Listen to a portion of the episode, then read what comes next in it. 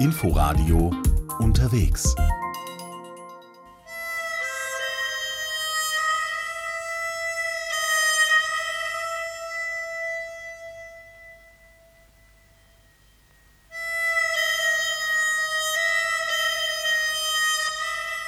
Na, schon mal gehört?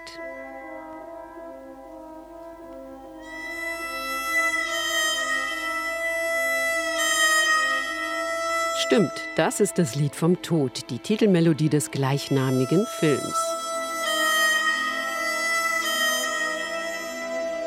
Aber wo der gedreht wurde, wissen Sie wahrscheinlich nicht.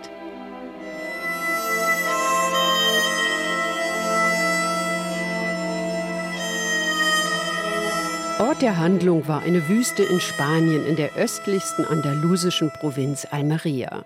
Das ist unser Reiseziel heute. Hallo und herzlich willkommen zu unterwegs. Mein Name ist Tina Witte.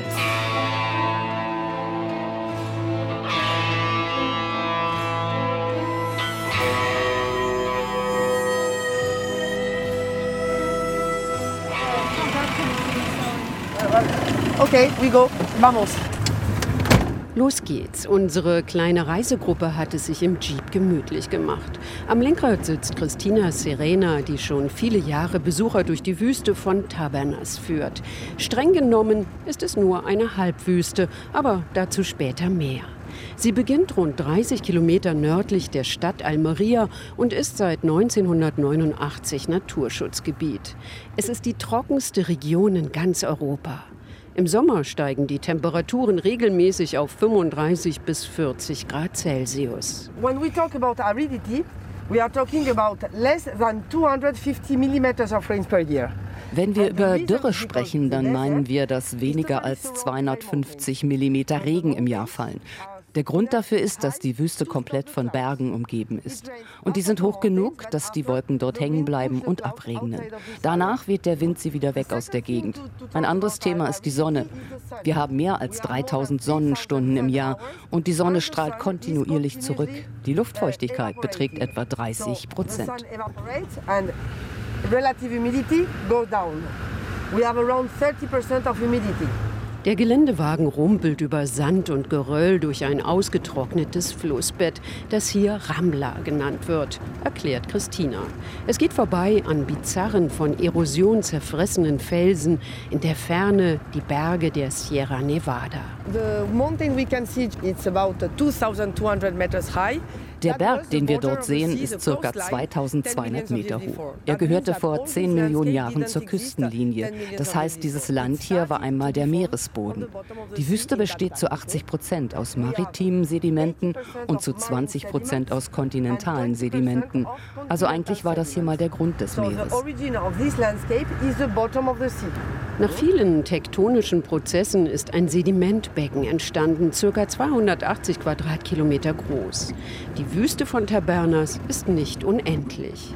Nachdem das Meer zurückgegangen war, ergossen sich einige Flüsse von den Bergen und transportierten Geröll, das sich im Laufe der Zeit verfestigte. Der Boden wurde immer höher und das Wasser suchte sich Möglichkeiten, um hindurchzufließen, die Ramlas.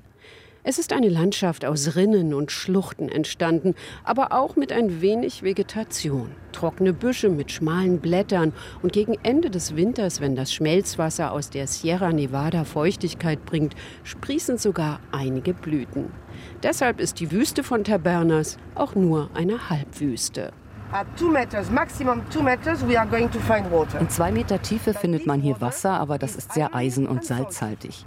Dank dieses Wassers gibt es auch Vegetation, aber nicht alles kann hier wachsen, nur das, was mit dem Eisen- und Salzgehalt leben kann. Plötzlich kommen wir nicht weiter. Wegen eines Filmsets ist der Weg versperrt. So ist das hier seit Mitte der 1950er Jahre, erklärt Christina. Der erste hier gedrehte Film war übrigens Auge um Auge des französischen Regisseurs André Caillat mit dem Schauspieler Kurt Jürgens. So after this movie, slowly others started to come. And up to the 60 also uh, Nach diesem Film kamen andere Regisseure und es gab hier einen Filmboom mit Western und vielen Abenteuerfilmen. Das war in den 60er und 70er Jahren 20 bis 25 Filme im Jahr. Es waren sehr viele Western und als die aus der Mode kamen, gab es erstmal eine Krise, denn viele Menschen hier haben für die Western gearbeitet. Aber dann begann glücklicherweise die Arbeit mit anderen Filmgenres. Jetzt werden hier viele Serien, Dokus, Kurzfilme und Videoclips gedreht und wir arbeiten das ganze Jahr über. All these type of things we work and we film during all the year. Wir nutzen den Stopp, um auszusteigen und unseren Blick über die Landschaft schweifen zu lassen. Vieles hier ähnelt den Wüsten in Nordamerika, Nordafrika und auf der arabischen Halbinsel. Der britische Monumental- und Historienfilm Lawrence von Arabien zum Beispiel mit Anthony Quinn und Omar Sharif in den Hauptrollen wurde erst in Jordanien gedreht. Aber später zwangen politische Unruhen das Team, einen vergleichbaren Ort zu finden. Es war der erste wichtige internationale Film, der hier gedreht wurde. Und dank des Films konnten die Menschen überall in der Welt die Landschaft um Almeria kennenlernen. Elizabeth Taylor war hier als Cleopatra, Arnold Schwarzenegger und Harrison Ford als Indiana Jones. Der Schuh des Manitou und auch Teile von Game of Thrones wurden hier gedreht. Die Liste ist lang.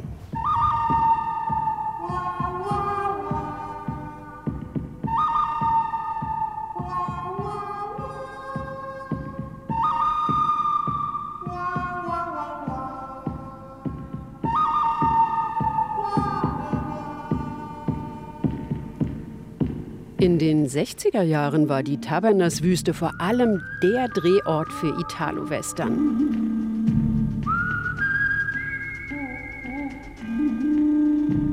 Der italienische Regisseur Sergio Leone drehte hier seine berühmte Dollar-Trilogie für eine Handvoll Dollar, für ein paar Dollar mehr und zwei glorreiche Halunken mit dem jungen Clint Eastwood in der Hauptrolle und später auch den Klassiker Spiel mir das Lied vom Tod.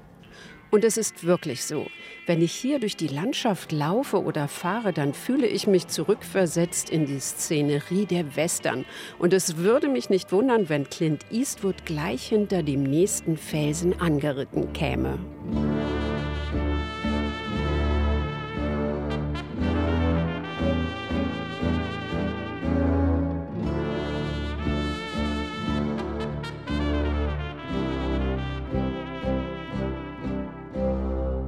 Es ist wichtig zu sagen, dass hier niemals amerikanische Western gedreht wurden. John Wayne war niemals hier.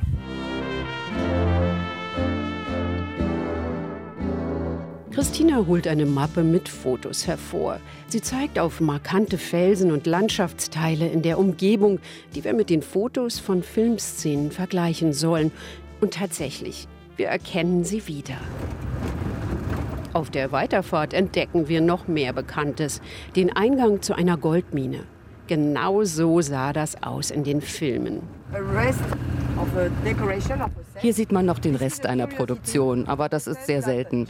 Denn eigentlich ist die Regel, dass nach der Produktion alles abgebaut wird. Auch so ein kleines Set wie dieser Eingang zur Goldmine, der extra gebaut wurde und hinter dem sich nichts weiter verbirgt. Das ist wirklich nur eine Front. Auch dieses kleine Set musste eigentlich nach dem Drehende wieder abgebaut werden. Und das ist wichtig für Tabernas, denn die Wüste ist geschützt seit 1989. This is something important to, to explain in relation with Tabernas, because we are protected since 1989. Dieser Eingang zur Goldmine ist also die große Ausnahme. Das einzige Filmset, das bleiben durfte, ist die Westernstadt. Und wenn nicht gerade gedreht wird, steht sie für Besucher offen.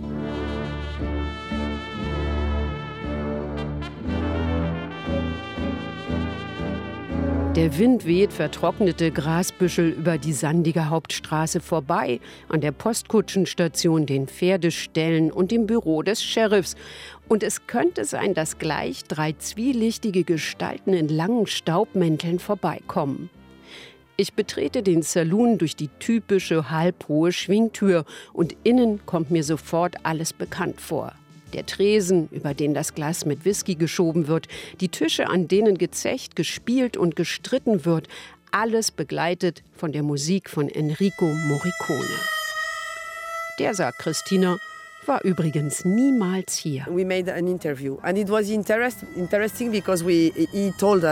Vor einigen Jahren gab es ein Interview mit ihm und das war sehr interessant, denn er erzählte, ich war nie da. Ich weiß, dass es dort atemberaubende Landschaften gibt, aber ich war niemals dort. Der Journalist fragte ihn, wie er denn die Musik komponieren konnte, ohne diesen Ort zu sehen. Und er antwortete, dass Sergio Leone ihm alle Details beschrieben hat. Den Wind, die Farben, die Schlangen, alles, was er hier gesehen hat. Nur dadurch hatte er die Idee für die Musik. Das war sehr kurios.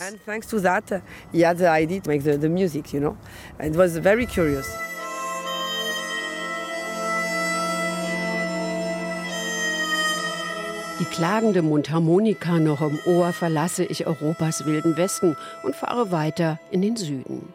Mein Ziel ist Cabo de Gata, das Kap am östlichsten Zipfel von Andalusien.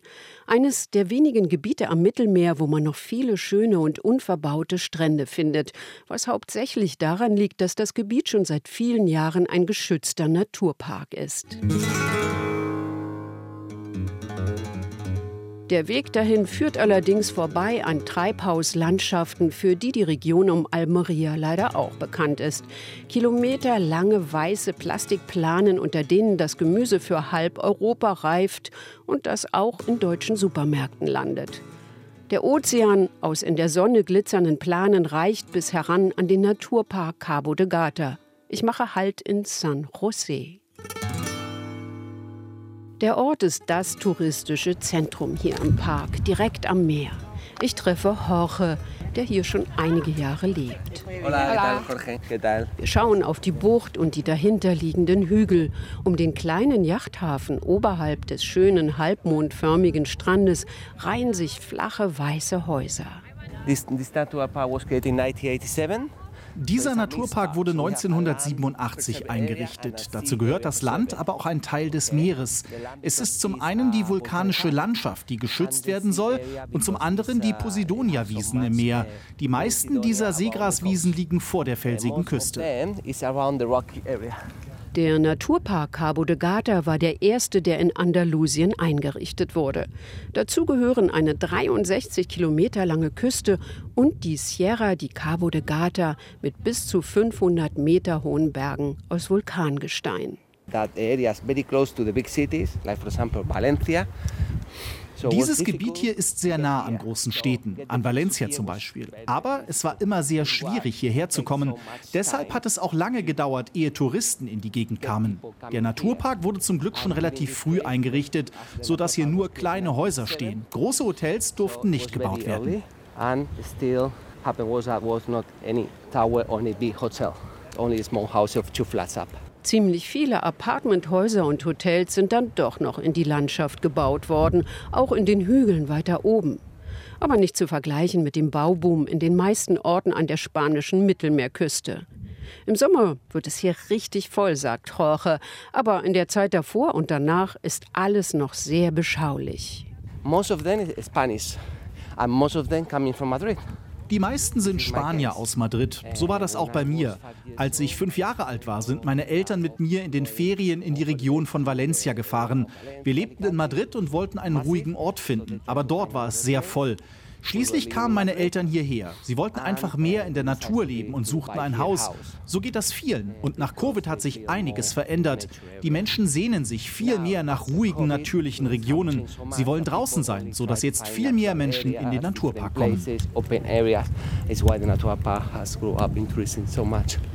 Und die nehmen in Kauf, dass es noch immer etwas mühsam ist, hierher zu kommen. Auch Jorge lebt von den Touristen. In der Hauptsaison von Juni bis Oktober bietet er Boots- und Wandertouren an. Die Regeln des Naturparks lassen nur einen sanfteren Tourismus zu, aber es ist ein schmaler Grat. San José ist ein guter Ausgangspunkt, um wandernd die schönen Strände des Naturparks zu erreichen. Überhaupt gelangt man in viele Buchten nur zu Fuß, sodass die Strände auch im Hochsommer relativ leer sind. Unser erstes Ziel ist die Playa de los Genoveses. Wie eine Mondsichel liegt die rund 1,5 Kilometer lange Dünenbucht vor uns. Dahinter in der Ebene wachsen Agaven, Eukalyptusbäume und Pinien. Der Naturpark ist wild und beeindruckend. Bizarre Gesteinsformationen, manchmal spitz, dann abgerundet oder wellig. Das Gestein schwarz, rosa oder kalkweiß, dazwischen Klippen aus gelbem Sandstein. All diese Formen verdankt die Gegend der Vulkantätigkeit vor Millionen von Jahren, als die Lavaflüsse aus der Sierra ins Meer strömten. Auch einige Erdbeben haben dazu beigetragen. Und auch jetzt noch sind es die Wellen des Meeres, die Landschaften verändern und das Gestein aushöhlen oder abrunden. Besonders eindrucksvoll ist das am Strand von Monsul, umgeben von dunklen Felsen und einer großen Wanderdüne. Mitten in der Bucht ein Felsbrocken, der wie ein Ungeheuer anmutet und der schon Steven Spielberg als Kulisse für Indiana Jones diente. Die Bucht wird noch immer gerne als Filmset genutzt und ist ein beliebtes Ausflugsziel für Einheimische. Kein Wunder, denn das hier ist wirklich beeindruckend. Nur beim Baden muss man etwas aufpassen. Das Meer ist meist wild und die Strömung stark. Aber was für ein wunderbarer Ort.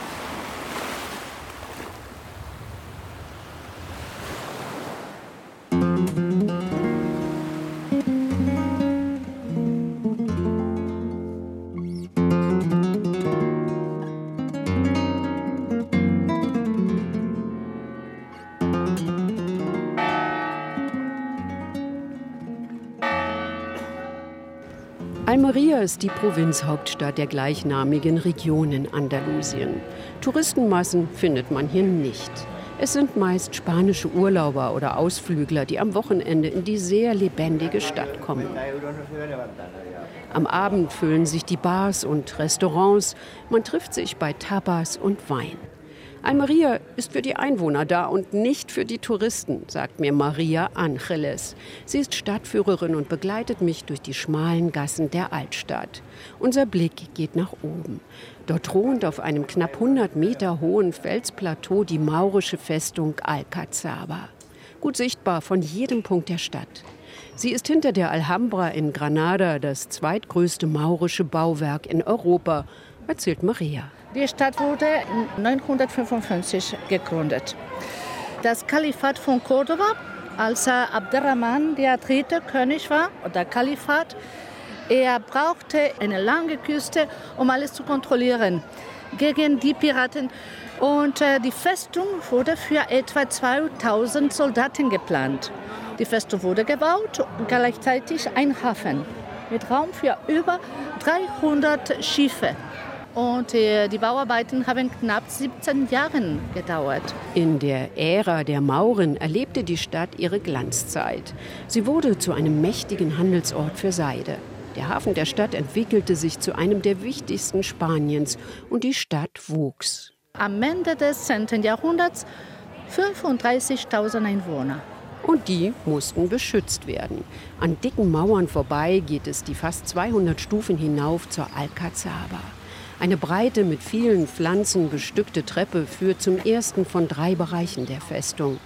Durch ein altes Tor gelangen wir in eine wunderschöne Gartenanlage mit Wasserkanälen, Bäumen und Blumen. Einst der Zufluchtsort der Bevölkerung. Über weitere Treppen hinauf und erneut durch eine Mauer getrennt liegt der zweite Teil der Festung. Hier befinden sich die Ruinen eines maurischen Palastes, ein Bad, Wohnhaus und eine Moschee. Die Alcazaba zeugt von der wechselvollen Geschichte der Stadt. Nach den Mauren herrschten katholische Könige über Almeria. Sie erweiterten im 15. Jahrhundert die Alcazaba um eine Burg noch weiter oben. Das ist der dritte Bereich. Noch immer dauern die archäologischen Arbeiten in den Ruinen und die Rekonstruktionen an. Denn so viel wie in Granada ist aus der wechselvollen Geschichte leider nicht erhalten. Die Alhambra ist wunderschön, natürlich nicht zu vergleichen bitte mit der Alcazaba, aber das sind verschiedene Gebäude. Ja? Das sind ganz verschieden. Das war ursprünglich eine Festung. Zum Schutz vor den Piraten und viel weniger ein Palast. Vom höchsten Punkt der Alcazaba können wir über die ganze Stadt schauen. Vieles davon, sagt Maria, gab es im 16. Jahrhundert nicht mehr. In dieser Zeit wurde Almeria von vielen Erdbeben erschüttert.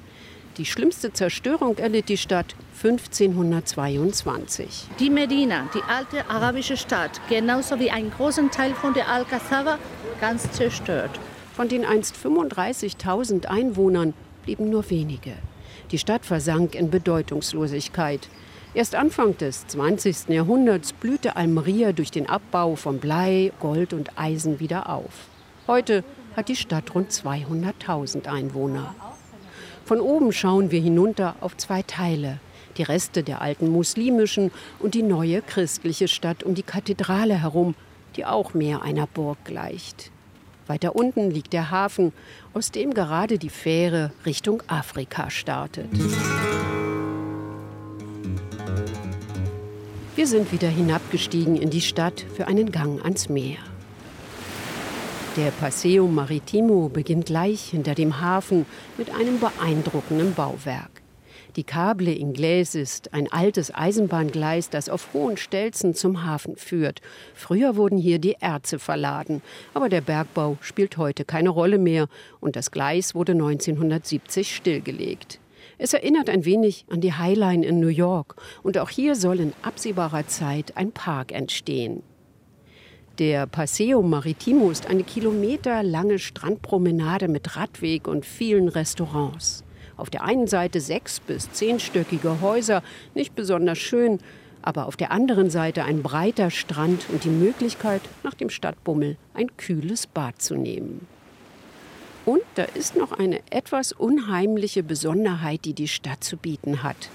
Unter dem Paseo de Almeria, das ist eine der Haupteinkaufsstraßen, verläuft ein Tunnelsystem, das im spanischen Bürgerkrieg entstanden ist. Es handelt sich um einen Komplex von 4,5 Kilometer von den Einwohnern Almerias gebaut. Und äh, wie lange hat es gedauert? 17 Monate. Immer wenn diese Sirenen ertönten, suchten die Bewohner einen der über 100 Eingänge auf, um Zuflucht vor den Luftangriffen der Phalangisten zu finden. Neun Meter ging es dann nach unten. Also die wurden geplant für eine Zahl von 44.000 Menschen. Also die Einwohner von Almeria waren etwa 50.000 Menschen zurzeit. Aber manche, die hatten eine zweite Residenz auf dem Land oder so und die sind dorthin gegangen. Aber andere, die hatten nichts. Und äh, für diese Leute wurden diese äh, Refugios, diese Bunkers geplant. Auch wir steigen hinab. 2,20 Meter hoch ist der Tunnel, an manchen Stellen noch etwas flacher. Es muss sehr bedrückend gewesen sein, mit so vielen Menschen nebeneinander auf den in Stein gehauenen Bänken zu sitzen, um das Leben zu bangen und nicht zu wissen, wie es draußen aussieht, wenn man hinaufsteigt. Der Bürgerkrieg 1936 angefangen bis 1939. Während der ganzen Zeit von der Bürgerkrieg Almeria war immer an der Seite gegen Franco und für die Republika. Gut, gehen wir weiter. Ich habe schon nach kurzer Zeit die Orientierung verloren. Dabei kann man nur ein Viertel des Tunnelsystems besichtigen. Unser Ziel ist ein gefließter Raum. Das war einmal eine Krankenstation mit Licht und kleinem OP. Und tatsächlich sollen hier unten auch Kinder auf die Welt gekommen sein. Während der Franco-Zeit waren die Tunnel geschlossen.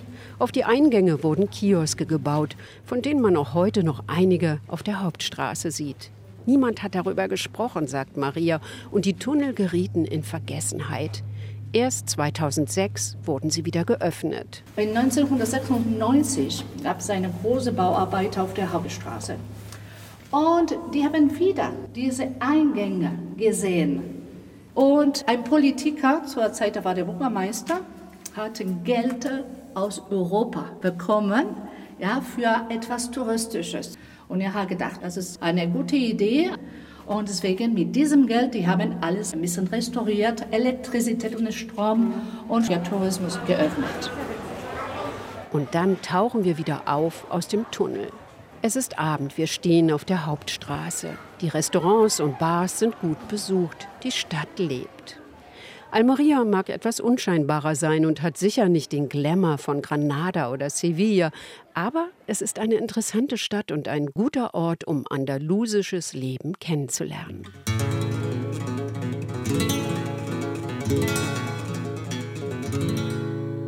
Das war unterwegs heute in der andalusischen Provinz Almeria. Sie können die Sendung auch in der ARD Audiothek als Podcast abonnieren. Mein Name ist Tina Witte. Danke fürs Zuhören und bis nächste Woche. Machen Sie es gut.